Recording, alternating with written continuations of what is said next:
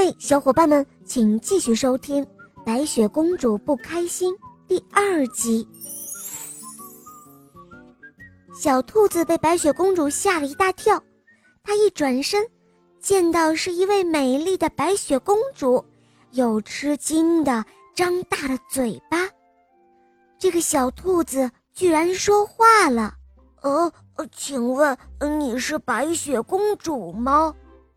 这个小兔子可不一般，他看过白雪公主和七个小矮人的故事。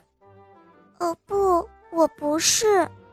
白雪难过的托起了腮帮子说：“因为没有小朋友愿意表演小矮人，所以我就当不了白雪公主了。”咚咚咚咚咚咚，这时候小兔子又开始。用他的胡萝卜在树桩上敲打好听的节奏了。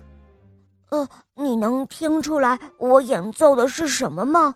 小兔子突然停下来问白雪。白雪想了想，回答说：“好像是在丰收的农场，人们在敲鼓欢呼，在唱歌跳舞。”小兔子跳到了白雪的脚上，它踮起脚尖。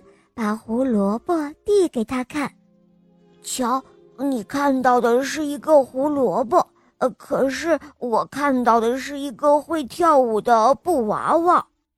白雪接过胡萝卜，认真仔细的看了看，嗯，我明白了。白雪突然开心地说：“谢谢你了，小兔子，我知道该怎么做了。”幼儿园里的童话剧演出开始了。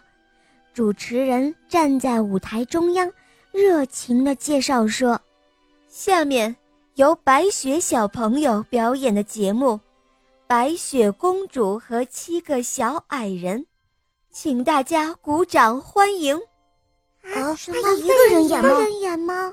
小朋友们都议论着，台下立刻沸腾了。这时候，小夜曲响起了。白雪公主在月光中上场了。七个小矮人都睡熟了，让我来为他们准备丰盛的早餐吧。白雪说完，走进了七个小矮人的厨房里，开始敲打着锅碗瓢盆，叮叮当当，咚咚，好听的乐曲在击打中迷倒了台下所有的小观众。是啊。谁说白雪公主和七个小矮人就一定要表演成童话书里的样子呢？